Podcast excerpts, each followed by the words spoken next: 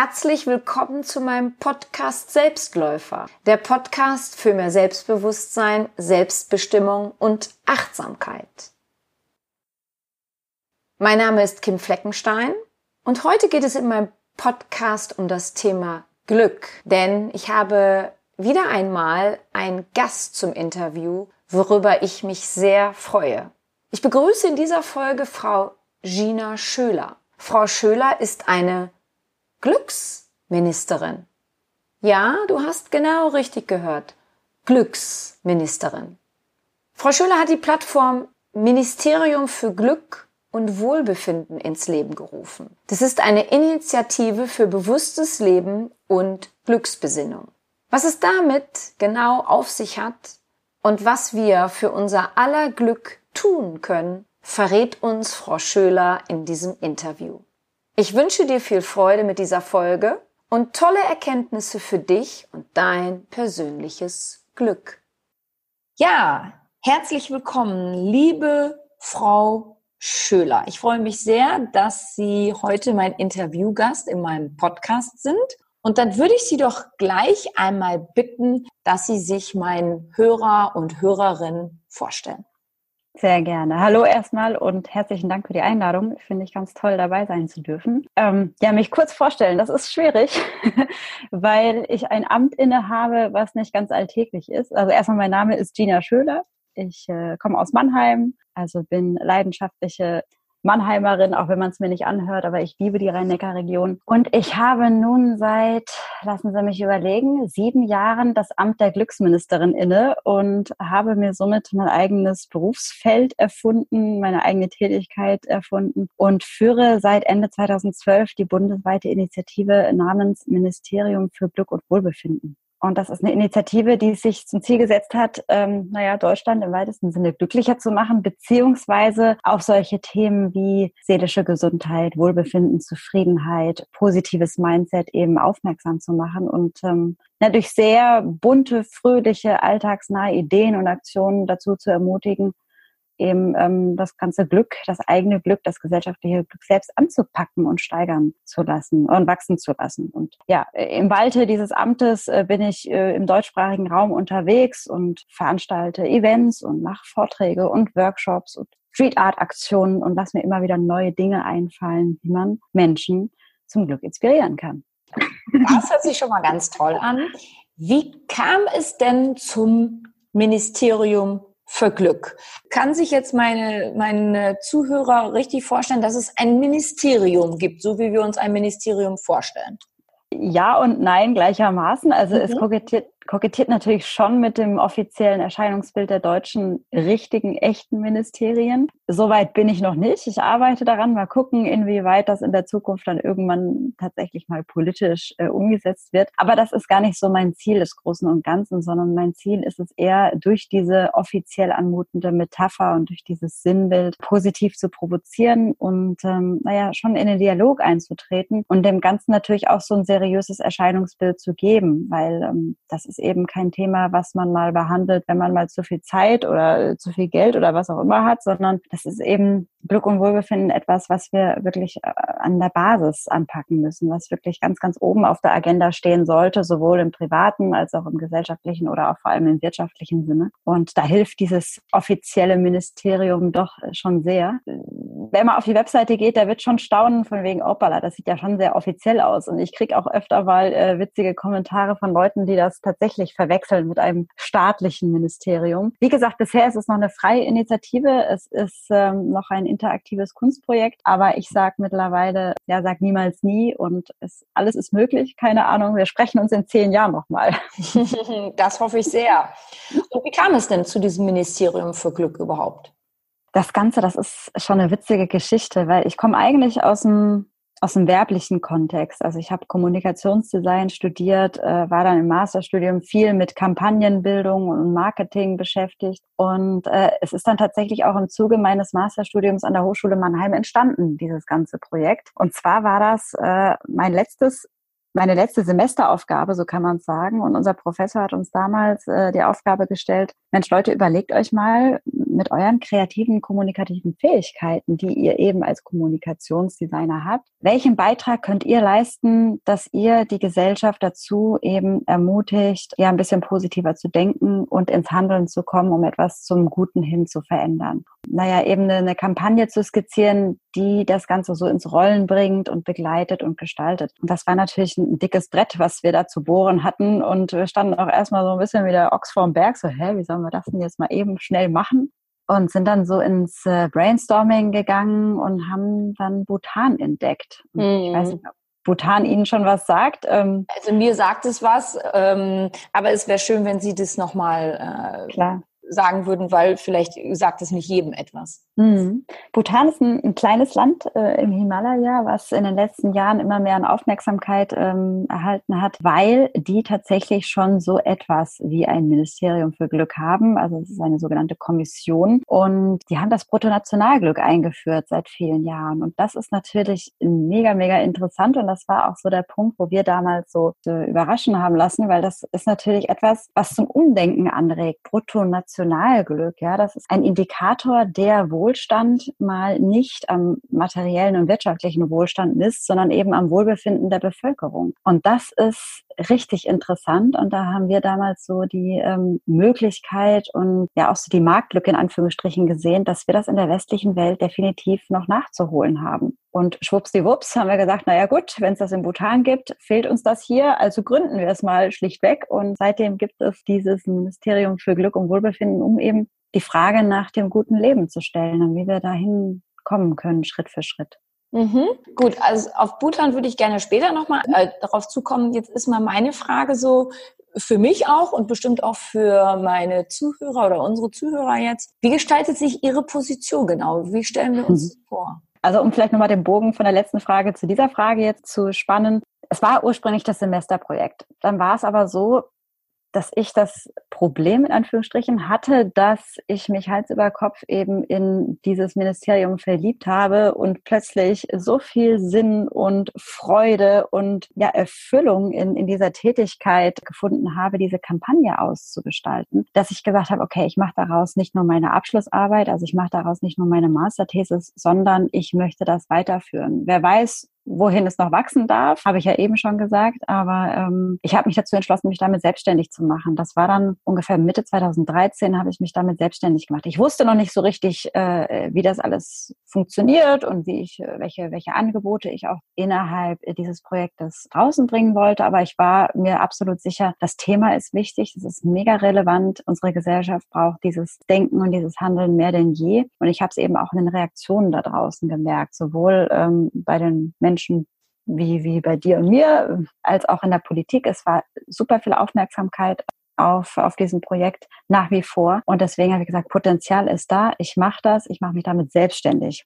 Und zu Ihrer Frage jetzt zurückzukommen, was mache ich als Glücksministerin? Das hat sich im Laufe der Zeit so ergeben, dass ich immer wieder neue Experimente gestartet habe, wie ich das Thema eben nach draußen kommunizieren möchte. Und deswegen gibt es da jetzt gar nicht so das die starre Definition dessen, was ich als Glücksministerin mache, sondern ich möchte mir da selber gar keine Grenzen setzen. Zum einen gibt es eine gemeinnützige Schiene, so kann ich es, glaube ich, ganz gut definieren. Es gibt eine gemeinnützige Schiene, die eben kostenfreie Veranstaltungen, kostenfreies Material, kostenfreie äh, Inspirationsquellen, wie jetzt zum Beispiel auch meinen Podcast oder äh, die sozialen Kanäle bedient. Es gibt aber natürlich auch die Dienstleistungsschiene, die das Ganze finanziert und das sind, wie gesagt, Vorträge und Seminare sowohl für Privatpersonen als auch im Unternehmen. Mhm. Und das ist so eine Win-Win-Situation für, für alle Parteien und deswegen fahre ich damit ganz gut und das macht riesig viel Spaß. Jetzt mal nochmal, weil das äh, koppelt ein bisschen die andere Frage, die ich habe. Wie Sie es schon angesprochen haben, also es gibt ja in Bhutan den sogenannten oder das sogenannte Brutto Glücksindex oder den Brutto Glückindex. Mhm. Und ist es für uns erstens ein gutes Vorbild oder ist es für uns, ich sage es jetzt mal wirklich uns Deutschen oder uns Europäer, ein bisschen zu weit weg, abgefahren. Falls es ein sehr gutes Vorbild ist, können wir auch dahin kommen. Und was sagen unsere Politiker zu sowas? Schöne Frage. Also ich sage mittlerweile, Am Anfang wurde ich, ähm, als ich gesagt habe, hey, Bruttonationalglück ist eine abgefahrene Sache, lass mal drüber nachdenken, wurde ich teilweise ein bisschen belächelt wegen, ja, ja, komm, und äh, wir in der westlichen Welt, wir haben doch ganz andere Prioritäten. Aber im Laufe der Jahre habe ich immer mehr gemerkt, wie die Menschen so ein Aha-Erlebnis auch haben, von wegen, ja, stimmt, eigentlich eigentlich zählt doch was anderes. Eigentlich bringt es doch nichts, immer nur auf dieses wirtschaftliche Wachstum zu gucken. Und ich sage jetzt auch nicht, dass wir uns alle den botanischen Hut aufsetzen müssen und das eins zu eins Copy-Paste-mäßig hier ähm, in, der, in der deutschen Kultur, in der deutschen Politik, im deutschen System adaptieren können. Aber wir können uns inspirieren lassen und da, davon bin ich fest überzeugt, dass wir uns einfach diese Frage stellen, wie kann es denn noch gehen? Wie können Alternativen aussehen? Heißt nicht, dass es jetzt übermorgen das Bruttonationalglück hier geben muss. Aber man merkt ja auch schon an Initiativen, Initiativen, die es äh, hier innerhalb des Landes gibt und die es auch innerhalb der Regierung gibt, also innerhalb der, der Politik. Zum Beispiel äh, die Regierungsstrategie Gut Leben in Deutschland. Oder damals gab es die Enquete-Kommission Wachstum, Wohlstand, Lebensqualität, die auch alternative Indikatorensysteme gesucht und gestaltet haben, um eben weg von diesem äh, reinen Fokus auf das, auf das Finanzielle ähm, zu kommen. Daran merkt man, dass es zumindest mal Interesse und Neugierde gibt, oder Offenheit, mal drüber nachzudenken, wie geht es denn noch? Deswegen würde ich sagen, es ist nicht von der Hand zu weisen, dass es hier im Land möglich ist. In welcher Form? Die Frage kann ich nicht ganz konkret beantworten, weil das ist natürlich ein Prozess und das ist auch nicht von heute auf morgen getan. Und da braucht es auch mehr als es gibt schon tausende Indikatorensysteme hier, also sei es jetzt eben das aus dieser Regierungsstrategie oder von der Enquete-Kommission. Ich glaube, der Knackpunkt ist, wie man das ins Handeln bringen kann, wie man das auf die Straße bringen kann und wie man das eben im täglichen politischen Chaos, sage ich mal, das eben auch umsetzen kann. Ich glaube, das ist die größte Hürde. Aber deswegen habe ich mich jetzt als Glücksministerin innerhalb dieser Initiative auch so ein bisschen frei gemacht von diesem politischen Aspekt, weil ich gesagt mhm. habe, naja, das ist zwar schön und gut und es wäre richtig, richtig cool, wenn es eines Tages der Fall ist, wenn es da eine Instanz gibt, das jetzt ein Amt oder ein Ministerium ist oder wie man das Baby dann eines Tages auch immer nennen möchte. Fände ich cool. Aber lass uns doch hier und heute und jetzt schon als Bürger an der Basis anfangen und einfach gucken, wie wir schon das Steinchen ins Rollen bringen können, dass es das Bruttonationalglück gesteigert wird, ohne dass es offiziell gibt. Vielleicht ist es ohne politische Einflüsse sogar manchmal einfacher, sowas auf die Beine zu stellen, als wenn es wirklich immer gleich seitens der Politik kommt, weil da ist ja auch, wenn ich es mal so sagen darf, vieles bürokratisch, oder? Ja, ganz ehrlich schon. Also wenn ich sehe, was da für Abschlussberichte zusammenkommen, tausendseitige mhm äh, Dokumente und dann denke ich mir, hm, ich möchte doch lieber ins, ins Machen kommen. Ich möchte doch lieber auf die Straße mit den Menschen irgendwas auf die Beine stellen. Ich möchte doch Emotionen ähm, rausbringen und, und hervorkitzeln. Und das lässt sich mit tausendseitigen Abschlussberichten ähm, nicht so leicht tun. Was aber das meine ich glücklich macht, ne? die zu lesen.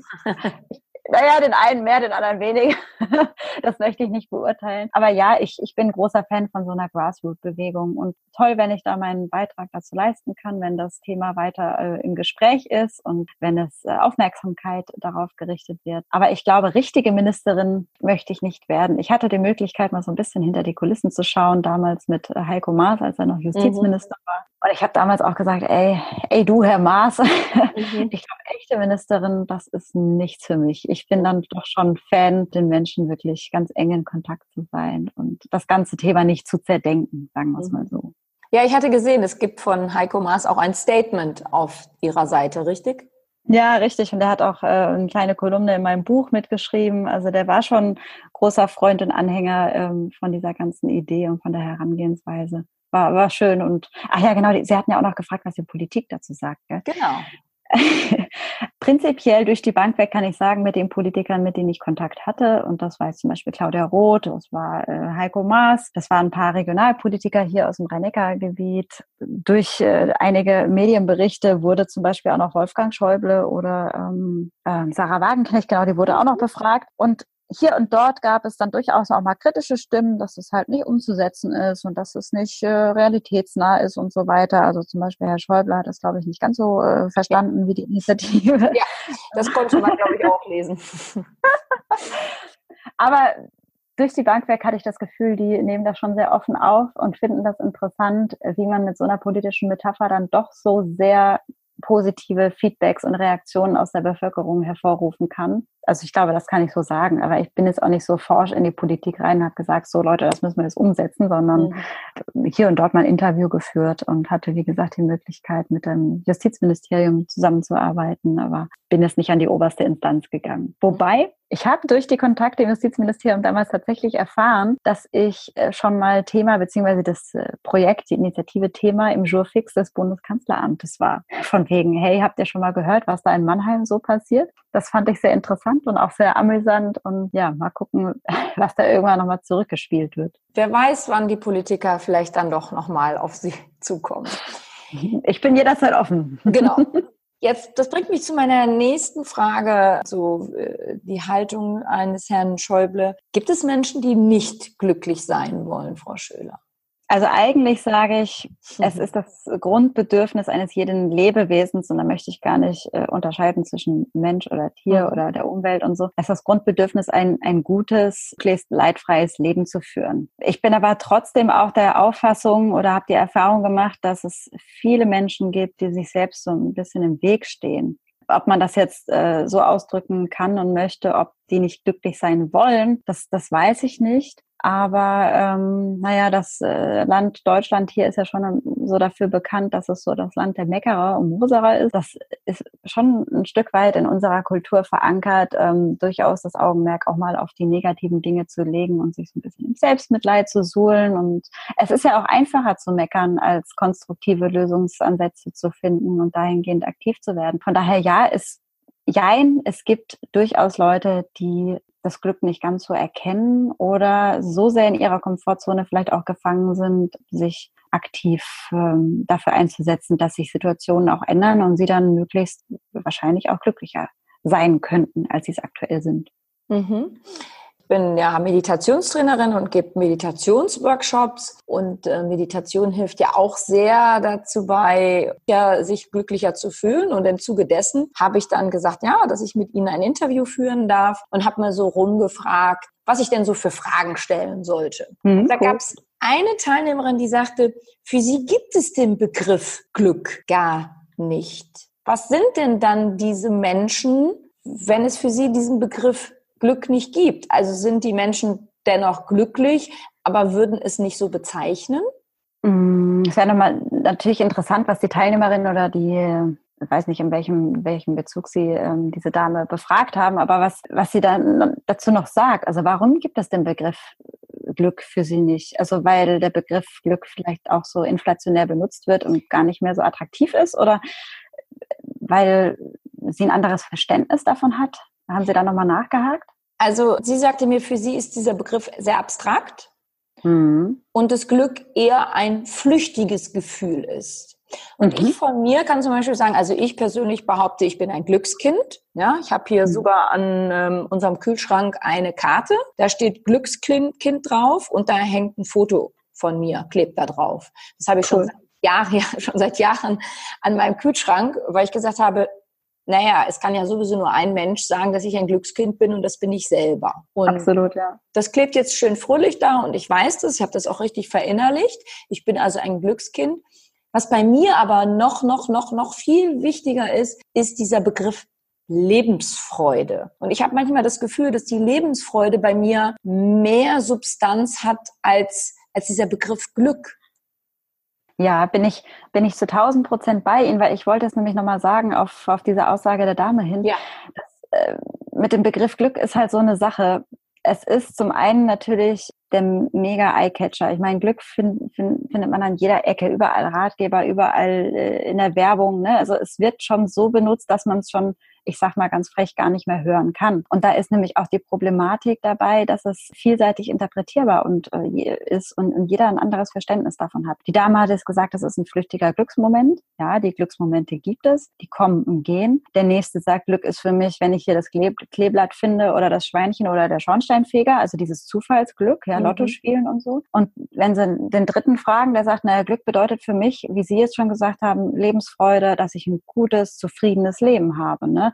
Das sind viele Dinge, die unter einem Begriff zu verstehen sein können, je nachdem, von welchem Blickwinkel aus wir das betrachten. Ich persönlich bin dabei Ihnen, dass ich auch sage, Glück, wenn man es denn so nennen möchte, bedeutet für mich eben auch ein erfülltes, zufriedenes, lebensfrohes Leben. Und ich sage im, im gleichen Atemzug auch ganz ehrlich, ich weiß nicht, ob ich ein ausschließlich glückliches Leben haben möchte, wenn Sie mich ganz offen fragen. Ich würde eher antworten, ich möchte ein lebendiges Leben haben mit, mit allem, was dazugehört. Ich möchte nicht vom, vom Unglück komplett verschont bleiben, weil ich weiß nicht, ob ich dann das Glück in all seinen Facetten wahrnehmen könnte. Also ich möchte gerne alles erleben, was dazugehört, ne? mit, mit allen Höhen und Tiefen und Emotionen, die dazugehören. Und ich glaube auch, dass das eine Form des Glücks sein kann, wenn man auch diese, diese Resilienz verinnerlicht und aufgebaut hat, durch schwere Zeiten durchkommen zu können. Ne? Mhm. Und da sind wir jetzt wahrscheinlich schon beim, beim zweiten oder beim nächsten Thema. Aber ja, äh, Glück bedeutet für jeden was anderes, aber es sollte grundsätzlich ein Ziel sein, ein zufriedenes Leben zu führen. Und was das beinhaltet und wie man da hinkommt, da muss sich leider schon jeder selber so seine Gedanken machen. Da gibt es nicht die pauschale Formel, befürchte ich. Ja, das bringt mich zu der nächsten Frage. Da haben Sie vollkommen recht, weil eine weitere Teilnehmerin sagte, sie würde gerne mal wissen, was ist der Unterschied zwischen Glück und Zufriedenheit? Oder gibt es da überhaupt einen Unterschied? Oder ist Zufriedenheit Glück? Weil in dem Wort Zufriedenheit steht ja, das steckt ja das Wort Frieden.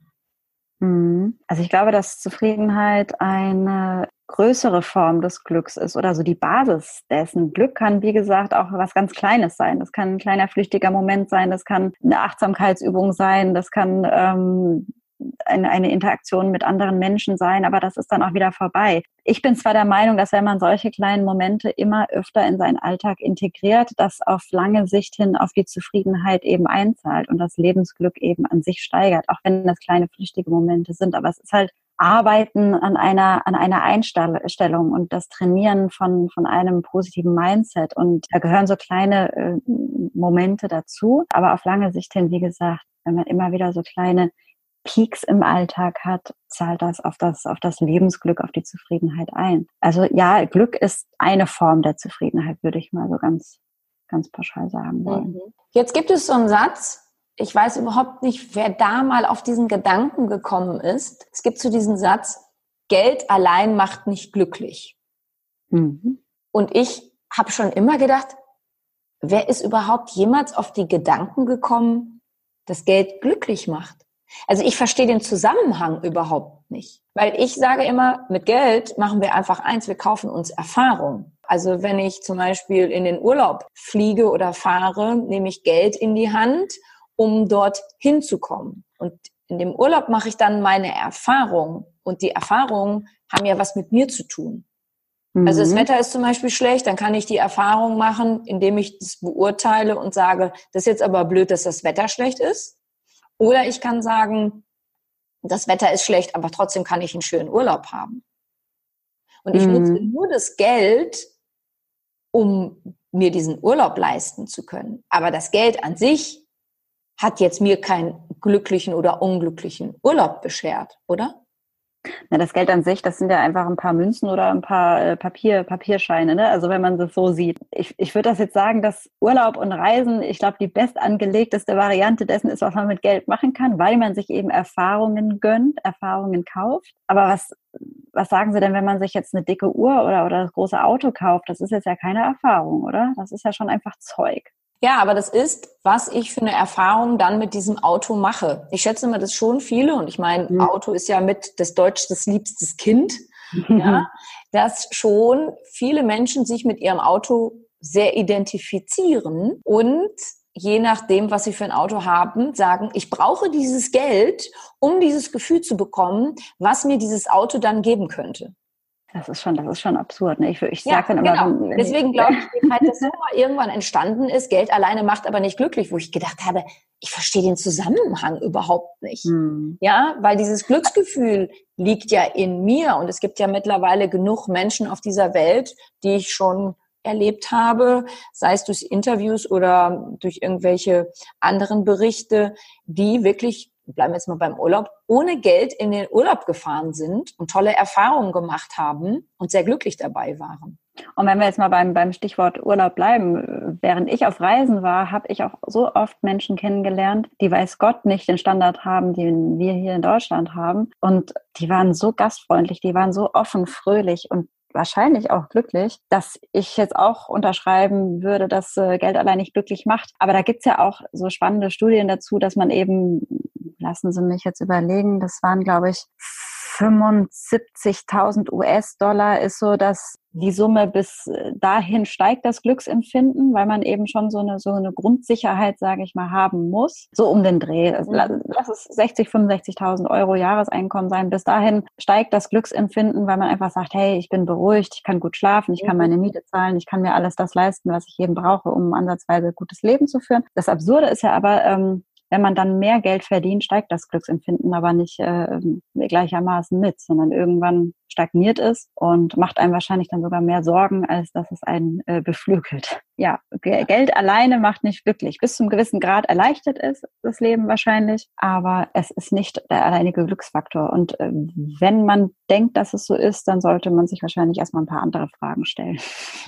Exakt, deswegen könnten wir mal das Geld komplett von diesem Glücksfaktor entkoppeln ja, mhm. Mhm. einfach mal diesen, diesen Satz weglassen. Das ist so, so, so ein, so ein, so ein toter Gaul für mich, auf dem immer rumgeritten wird. Geld allein macht nicht glücklich, Geld macht glücklich, wo ich immer denke, hä? weil es gibt ja diese Maslows Bedürfnispyramide und das ist das, was Sie gerade sehr schön gesagt haben. Ich glaube, die ersten drei Stufen haben wir alle gemeinsam und danach ist es dann ganz individuell und da, da ist wirklich das Thema Geld spielt da überhaupt gar keine Rolle mehr, sondern wichtig sind die ersten drei ähm, Bedürfnissockel ähm, und da ist ganz klar natürlich eins und ich finde mal, das ist jedem Menschen zu gönnen, ein Dach über dem Kopf zu haben, fließend Wasser, sauberes Wasser, Licht und etwas zu essen. Und das ist schon mhm. mal das allerwichtigste Bedürfnis für uns Menschen.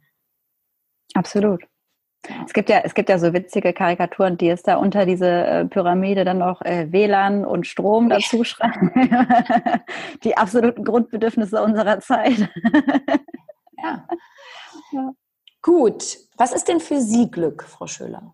Was für mich Glück ist, hätten Sie mich das vor meinem Amt der Glücksministerin gefragt, ich hätte, glaube ich, gar keine richtige Antwort gehabt, weil ich mich kurioserweise davor so ganz bewusst diese Frage damit noch nie auseinandergesetzt habe. Natürlich hat sich das im Laufe der Jahre jetzt sehr geändert und das ist mein, mein Daily Business geworden, mich in solche Themen reinzudenken. Aber dementsprechend hat sich natürlich auch meine Sichtweise und meine persönliche Definition geändert beziehungsweise ist überhaupt erstmal entstanden. Aber hat sich natürlich auch im Laufe der Zeit dann wieder wieder geändert. Wie das eben so ist im Leben, ähm, haben wir dann immer wieder verschiedene Bedürfnisse und verschiedene Lebensphasen. Aber meine meine aktuelle Definition ich habe da so eine kleine Formel für mich entdeckt und normalerweise gebe ich ja die Formel nicht nach draußen, aber da das meine persönliche ist, äh, mache ich das natürlich gerne. Kann ja jeder so für sich interpretieren. Glück ist gleich Verbundenheit lautet es für mich persönlich. Und da spielen viele Faktoren mit rein, weil ich, ich liebe das Wort Verbundenheit aus dem Grund heraus, weil ich es selber auch noch übe und praktiziere, wie ich mit mir selbst immer weiter in Verbundenheit kommen kann. Also auch Stichwort Selbstfürsorge oder Reflexion. Da gehören natürlich auch solche stillen Momente dazu, ähm, die man durchaus auch Meditation nennen kann wie ich einfach mir überlege, wie kann ich meine eigene Batterie füllen? Also wie kann ich mich selber immer wieder neu oder besser oder anders kennenlernen? Aber auch Verbundenheit nach draußen, also Verbundenheit mit der Umwelt, Verbundenheit mit anderen Menschen, natürlich mit meinem sozialen Netzwerk im echten Leben das können meine Lieblingsmenschen sein, das können aber auch fremde Leute sein. Wie gehe ich auf andere zu? Wie gehe ich mit meinen Mitmenschen um? Welche Haltung nehme ich ein? Wie äh, trete ich in Interaktion? Wie kommuniziere ich? Das sind alles so Faktoren, die für mich in das kleine Wörtchen Verbundenheit mit reinspielen. Wenn ich das jeden Tag praktiziere, äh, eine, eine Sache, wie komme ich mit mir in Verbundenheit? Wie kann ich mich mit mir verbinden, mit meinen Werten, mit äh, also wie kann ich meine Energie steigern und wie kann ich mit anderen Menschen in Verbindung treten, ob ich sie kenne oder nicht kenne. wenn ich das jeden Tag mache, im ganz Kleinen, habe ich für mich gemerkt, geht es mir besser. Und deswegen ist das meine persönliche Glücksformel. Sehr schön. Jetzt würde ich Ihnen gerne etwas vorlesen. Und zwar habe ich so einen täglichen philosophischen Kalender und da gibt es dann immer ein Tagesblatt mit einem Zitat. Da hat der Philosoph Seneca eins gesagt, denn was eben die Knechtschaft ist, das Glück fängt an, ihr zum Bedürfnis zu werden. Die Folge davon ist ein ängstliches, verdachtsvolles, vor Zufällen zitterndes und bebendes Leben. Jeder Augenblick ist voll banger Erwartung. Das Glücksstreben als Knechtschaft, so sieht es der antike griechische Philosoph Seneca. Er hat jedwede Form der Abhängigkeit nur als suspekt, sondern auch als unangenehm, lästig, sogar für gefährlich empfunden, weil sie, und sei sie noch so gering, die Freiheit beschneide. Also dieses Streben nach Glück kann das auch unfrei machen.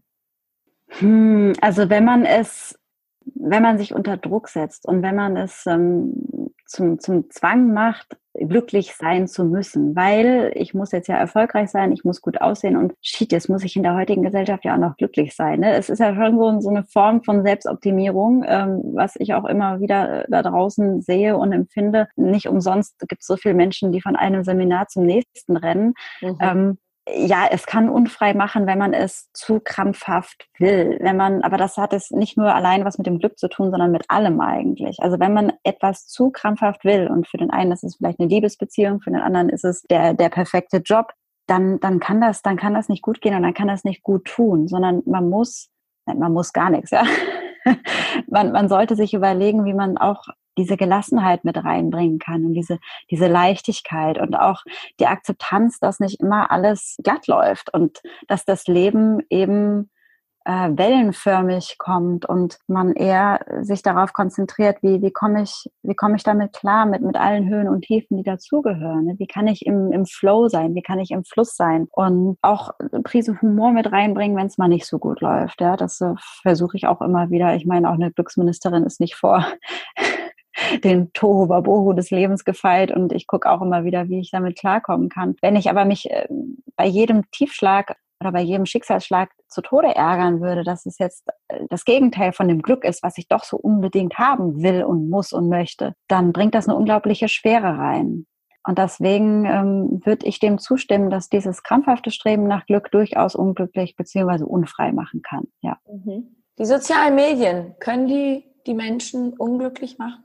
Sowohl als auch. Das ähm, würde ich, würde ich so sagen. Ähm, Gibt es auch Studien dazu, die kann ich jetzt nicht aus dem FF äh, zitieren, aber ähm, soziale Medien können durchaus unglücklich machen, gerade weil sie diesen Vergleichscharakter ähm, ganz besonders hervorkitzeln, dass wenn man jetzt sieht, wie die Nachbarin den perfekten Urlaub hat oder wenn der Fitnesstrainer, dem man auf Instagram folgt, ähm, das geniale Sixpack hat, was man eigentlich haben wollen würde, dann natürlich kommt man ins Vergleichen rein und im, im Zweifel schneidet man immer schlechter ab, weil der, der, Selbstbild, Fremdbild ist ja auch immer so eine, so eine Geschichte. Und weil man nicht der, der Fitnesstrainer ist.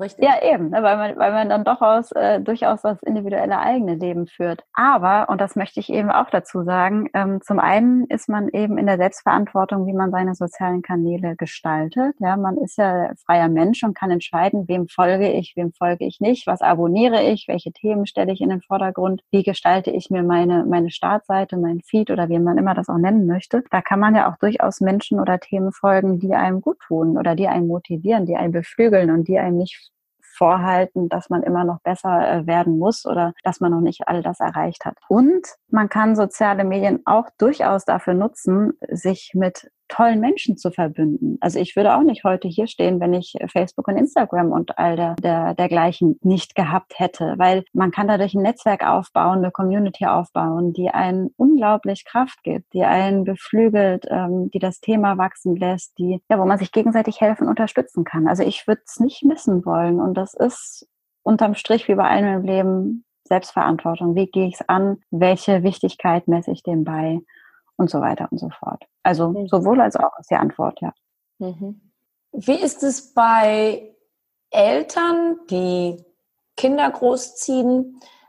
Ich habe das oft erlebt, je entspannter und glücklicher die Eltern, desto entspannter und glücklicher auch tatsächlich oft, nicht immer, aber die Kinder. Ja, ich bin gerade frische Mama. Ja. Ich kann, ähm, obwohl ich jetzt noch nicht so lange Mama bin, aber ähm, kann ich ein Lied davon singen, wenn ich entspannt bin.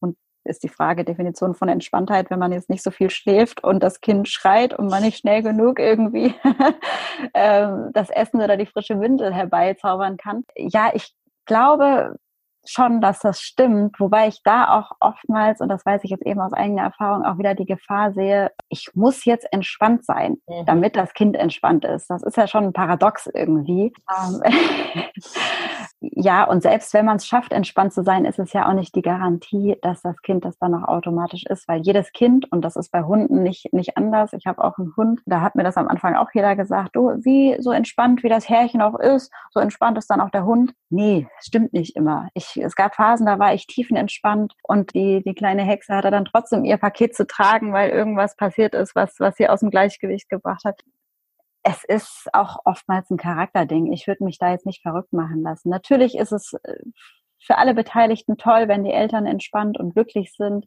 In den meisten Fällen kriegt das, kriegt das kleine äh, Bündel, ob das jetzt Kind oder Hund oder Katze oder wer auch immer ist, garantiert auch eine gute Portion davon ab. Aber und letztendlich ist es dann trotzdem auch ein eigenes Lebewesen mit eigenen Empfindungen und, und eigenen Charaktereigenschaften. Und man, man kann sein Bestes tun, heißt aber am Ende nicht, dass alles Paletti läuft. Mhm.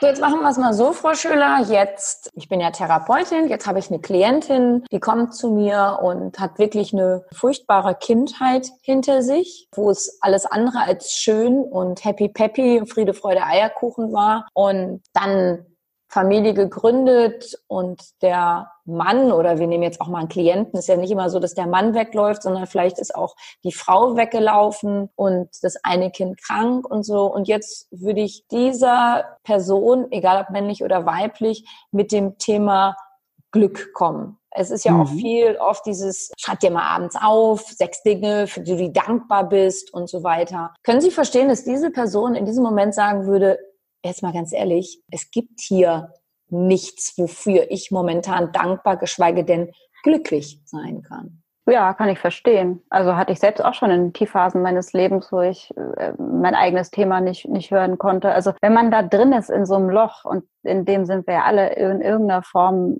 im Leben. Also keiner von uns ist ja äh, davor geschützt, dass äh, das ein oder andere krasse auch mal passiert, sei das ja. jetzt bei einem persönlich oder im Umfeld. Wenn man da drin ist in diesem Loch, dann ist es wirklich, wirklich schwer, teilweise, phasenweise, zeitweise garantiert auch unmöglich, das Thema zu sehen oder diese, diese kleinen Lichtblicke zu erkennen. Aber man kann im Laufe der Zeit und auch mit Hilfe von außen, sei es jetzt durch eine Therapie, sei es durch Familie, sei es durch Freunde oder manchmal tatsächlich auch durch eigene Kraft, kann man doch diese Leiter dann doch auch wieder ertasten und finden, die einem aus diesem Loch rausbringen kann. Und die Wege dahin, die sind total unterschiedlich. Und Sie haben das jetzt so ein bisschen gesagt, die sechs Dinge, die man abends aufschreibt.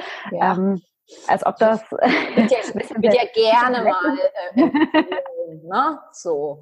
Ja, ähm, für den einen ist es total lapidar und der würde sagen, ach komm, lass gut sein in so einer, in so einer Phase. Also das ist eher lächerlich, als dass mir das helfen könnte. Mhm. Für die nächste, für die nächste Person ist es der kleine Strohhalm, der tatsächlich der erste Schritt sein kann, weil es der Person hilft, überhaupt mal wieder erkennen zu können und erkennen zu wollen, was denn es für kleine, kleine Lichtblicke im Alltag gibt. Und so hat jeder so seine eigene Herangehensweise und man kann nur dazu aufrufen, es zu probieren, ob das in dem Augenblick überhaupt gewollt wird und wenn ja, in welchem Ausmaß, in welcher Form, das ist, das ist total unterschiedlich. Da gibt's leider, leider, leider nicht das, das Rezept. Ich würde es so gerne geben, aber das können Sie als Therapeutin wahrscheinlich auch sagen. Also es ist eben eine individuelle Sache und man kann nicht pauschal sagen, du machst das, du machst das und am Ende sind alle äh, Friede, Freude, Eierkuchen. Ne?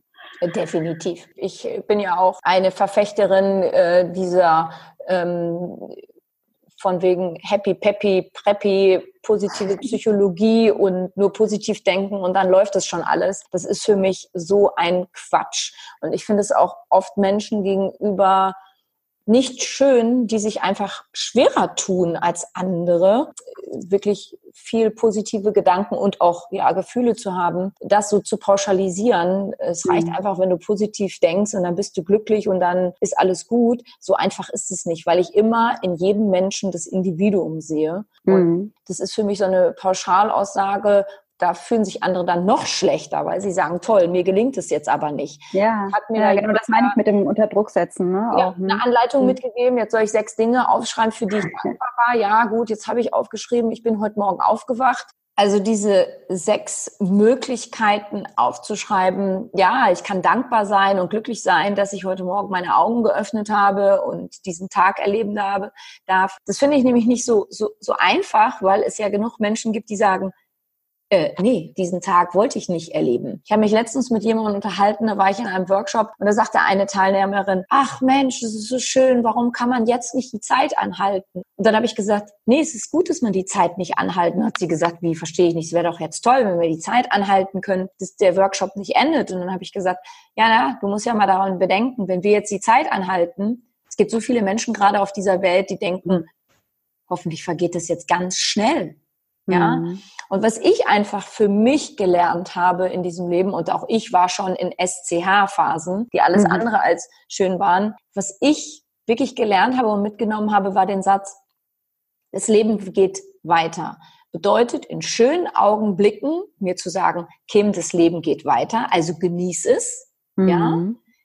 Und in Augenblicken, wo es alles andere als schön war, mir zu sagen, das Leben geht weiter. Weil das ist wirklich etwas, das ist definitiv wahr, das Leben geht weiter. Ja.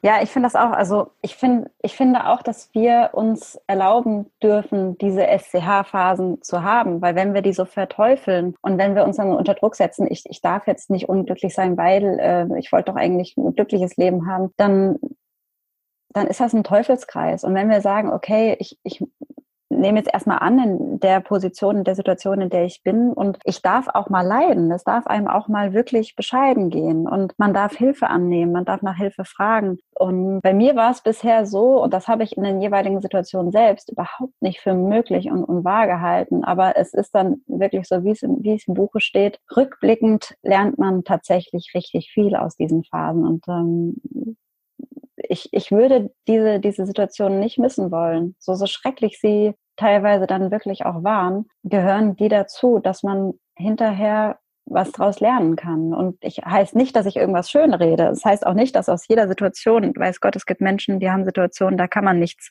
Positives rausziehen. Da kann man, weiß nicht, wahrscheinlich kann man immer irgendwas draus lernen, aber ja irgendwie so den Spruch, aus jedem Problem kann man was Positives ziehen äh, naja, aber im Nachhinein lässt sich äh, teilweise besser darüber reflektieren, was äh, das Ganze einem jetzt äh, gezeigt hat oder was man gelernt hat und was nicht. Ne? Ja, das wollte ich jetzt einfach nur nochmal anmerken, dass äh, wir nicht der Meinung sein sollen, dass ähm, das Leben daraus besteht, dass wir Honigkuchenpferde sind und alles rosa-rot äh, sein muss. Und ähm, ja, es gibt alle Farben gehören dazu und ähm, manchmal ist es eben auch schwarz. Ne? Das Leben ist bunt. Ja, das sage ich auch immer. Eine Palette von bunten Farben. Und weil Sie vorhin gesagt haben, Sie mögen dieses Wort Verbundenheit so sehr. Und ich mag das Wort Selbstverantwortung so sehr, mhm. weil ich es einfach toll finde, dass ich für mich selbst Verantwortung übernehmen kann, darf, will, möchte.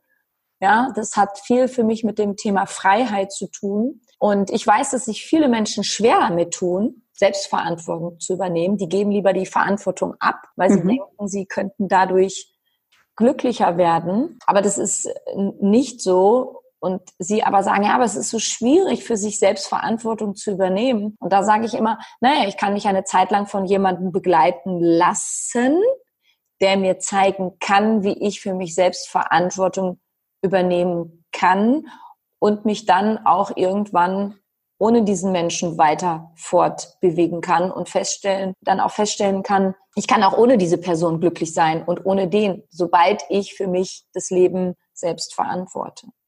Aber allein der Fakt, dass man diese Person in sein Leben lässt und sich begleiten lässt, ist ja auch schon eine kleine Form von Selbstverantwortung, oder? Das ist es. Also viele machen dann ja, die geben dann ihr Leben ab. Da sage ich immer, ja, das ist jetzt nicht das Thema. Ja, also das Thema ist jetzt nicht, du gehst zum Beispiel zu Kim Fleckenstein als Therapeutin oder äh, Gina Schöner als Glücksministerin Ministerin und gibst dein, dein, dein Leben ab. Das ist nicht das Thema, sondern ich denke immer, sie und ich können den Menschen dann zeigen, okay, das und das und das und das und das und das und das und das ist alles möglich. Mhm. Und was ich immer ganz wichtig finde, dass die Leute das auch ausprobieren und nicht nur einmal, sondern mehrmals. Manchmal dauert es nämlich, bis etwas funktioniert und mhm. dann irgendwann sagen, so, Kim Fleckenstein oder Gina Schöler brauche ich jetzt nicht mehr die ganze Zeit an meiner Seite. und ich habe für mich von Anfang an Verantwortung genommen, indem ich auf jemanden zugegangen bin und gesagt habe, du, ich brauche Hilfe. Mhm. Absolut. Ich sage immer so schön, ich mache einen Bauchladen auf. Ja? Also ich habe da viele Möglichkeiten, viele Ideen. Bei mir sind es halt auch viele äh, kreative Sachen, wo man sich beteiligen kann, wo man mitmachen kann. Aber zugreifen und anwenden muss man eben schon selber. Ne? Also das kann, das kann ich nicht für andere Leute übernehmen, weil es äh, eben auch total individuell ist, in welche Lebensphase äh, das zu integrieren ist oder in welche Situation je nach Charakter sind, ticken die Leute anders, was ihnen eben hilft oder nicht hilft, was sie toll finden oder nicht toll finden. Und ja, wir können nur Angebote machen, aber ja, zugreifen und umsetzen dürfen andere. Ne? Entscheidend, was jemand annimmt, entscheidet immer die andere Person exakt. Mhm. Sie haben am Anfang gesagt, Sie geben Workshops. Mhm. Nennen die sich Glücksworkshops? Ich habe den jetzt gar nicht so das, das pauschale ähm, Thema Glück gegeben, sondern ich habe also ich habe verschiedene Formate. Ich habe natürlich solche ähm, Themen, die ich in die Firmen reinbringe. Die haben dann unterschiedliche Titel. Ich habe ein Format, was für Privatleute gedacht ist, wo ich auch mit der Methode vom Design Thinking arbeite, um eben so Lebensfragen denen auf den Grund zu gehen. Im übertragenen Sinne kann man wahrscheinlich Glücksworkshop sagen, aber man kann auch Lebensgestaltung sagen. Man kann auch Live-Design zu Neudeutsch, ne? also Sinnfindung oder im, im Unternehmensbereich ist es dann eher so Teambuilding-Maßnahmen auf eine wertschätzende, kreative, kommunikative Art und Weise. Mhm. Einfach, dass, dass, man den Mensch wieder in den Mittelpunkt stellt, sei das jetzt der Mensch innerhalb des Teams oder der Mensch, äh, ich in meinem Leben. Ne? Mhm. Und so ein Workshop, ist das ein Tagesworkshop oder geht der über zwei oder mehrere Tage? Das, das ist unterschiedlich. Also ich habe äh, so kleine Teaser-Workshops, zwei bis vier Stunden. Ich habe auch äh, Tagesworkshop. Ich hatte aber auch schon Retreat, was fünf Tage ging. Also das ist frei, frei adaptierbar. Mhm. Und diese Workshops finden sich dann auch auf Ihrer Seite www.ministeriumfürglück.de, richtig? Mhm. Genau, da gibt's unter Angebote, gibt's die, die Informationen, wie meine Herangehensweisen da aussehen, welche Formate es gibt, in welchem Kontext die äh, veranstaltet werden und so weiter. Und dann habe ich gesehen, Sie haben bei diesem Videoformat TEDx, ein Vortrag The Future of Happiness, richtig? Mhm. Und dieser Vortrag für diejenigen, weil dieser äh, TED-Kanal ist ja oft auf Englisch, ist aber der Vortrag ist aber auf Deutsch.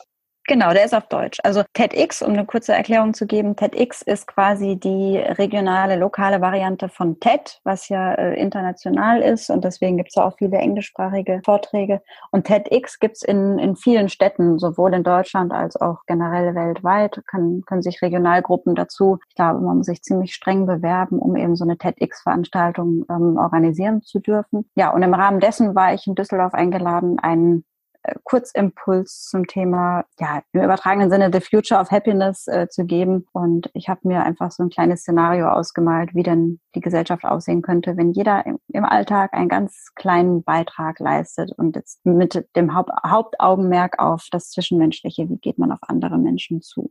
Mhm. Da sind wir, wieder bei, sind wir wieder bei der Verbundenheit. Definitiv, definitiv. Und dann haben Sie das Buch Das kleine Glück möchte abgeholt werden.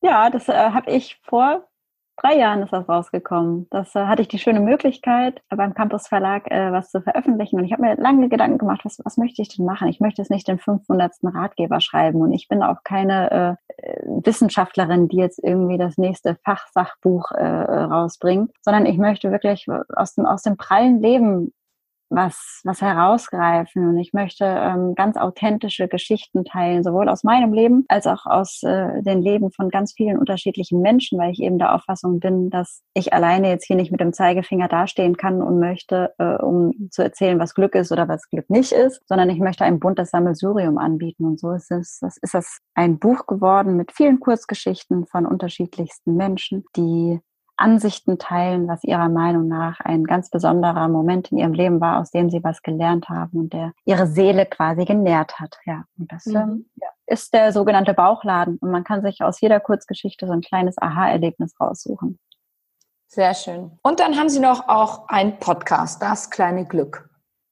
Ja, das ist auch so eine witzige Geschichte, weil ich ähm, habe ganz am Anfang der Initiative äh, Videos gedreht und viele Interviews geführt. Und es hat mir viel Spaß gemacht, dieses Interview führen, mit anderen Leuten ins Gespräch zu kommen, Menschen anzuquatschen und so. Und habe dann aber so im Laufe ähm, der Zeit gemerkt, Video ist irgendwie nicht so mein Format. Da muss ich mich so sehr verbiegen. Ich bin jetzt nicht so technisch äh, versiert. Das ist irgendwie für mich ein großer Unglücksfaktor, wenn ich mit Technik zu tun haben muss. Also wenn, wenn mein Laptop Update schreit, dann renne ich weg.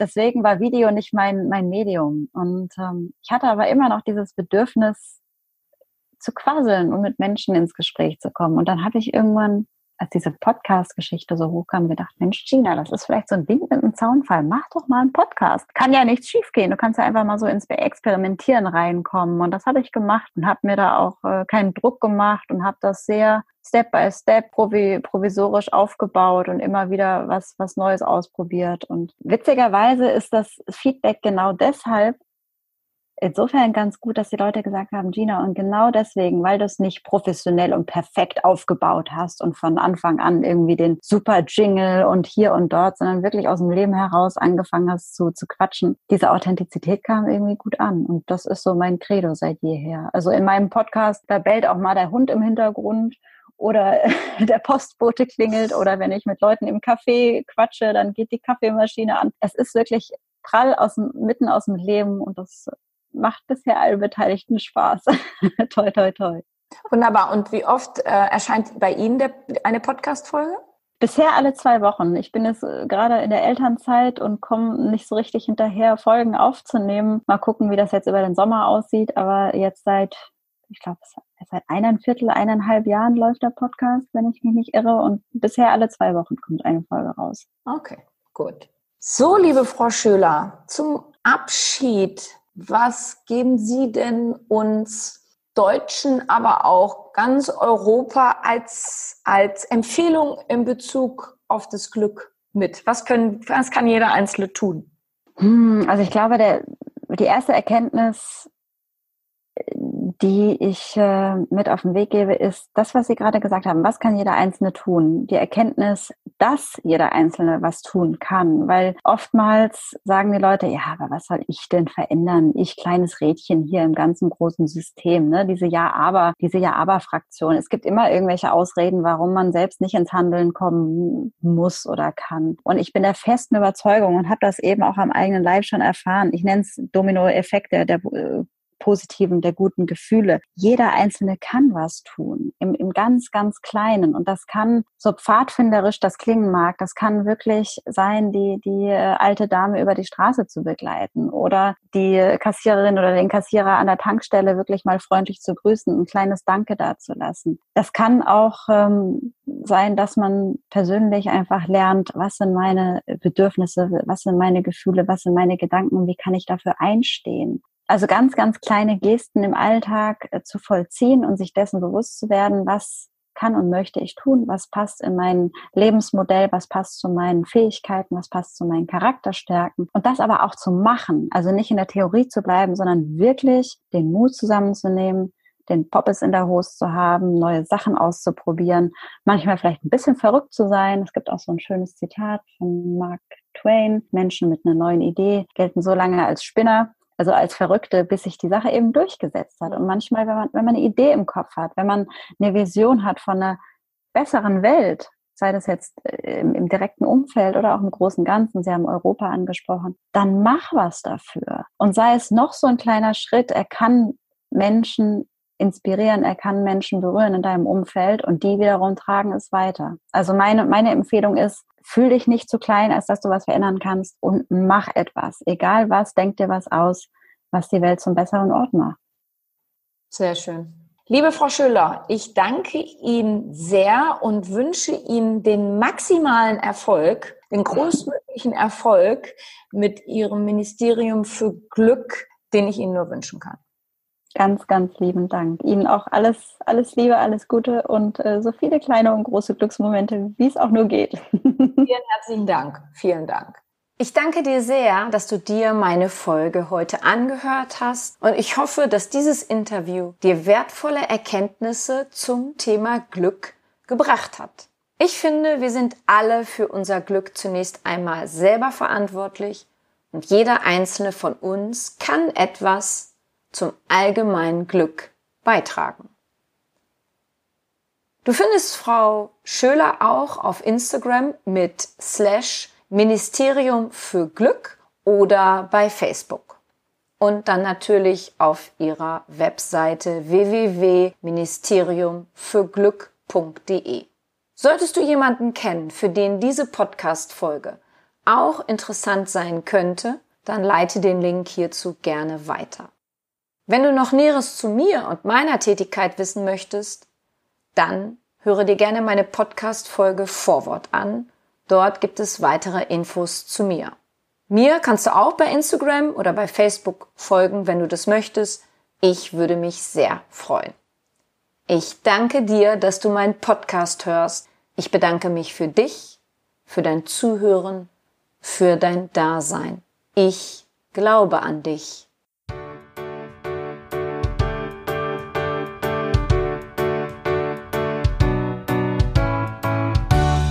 Wenn dir mein Podcast gefallen hat, dann hinterlasse doch eine positive Bewertung oder empfehle meinen Podcast gerne weiter. Besuche auch meine Website www.kimfleckenstein.com.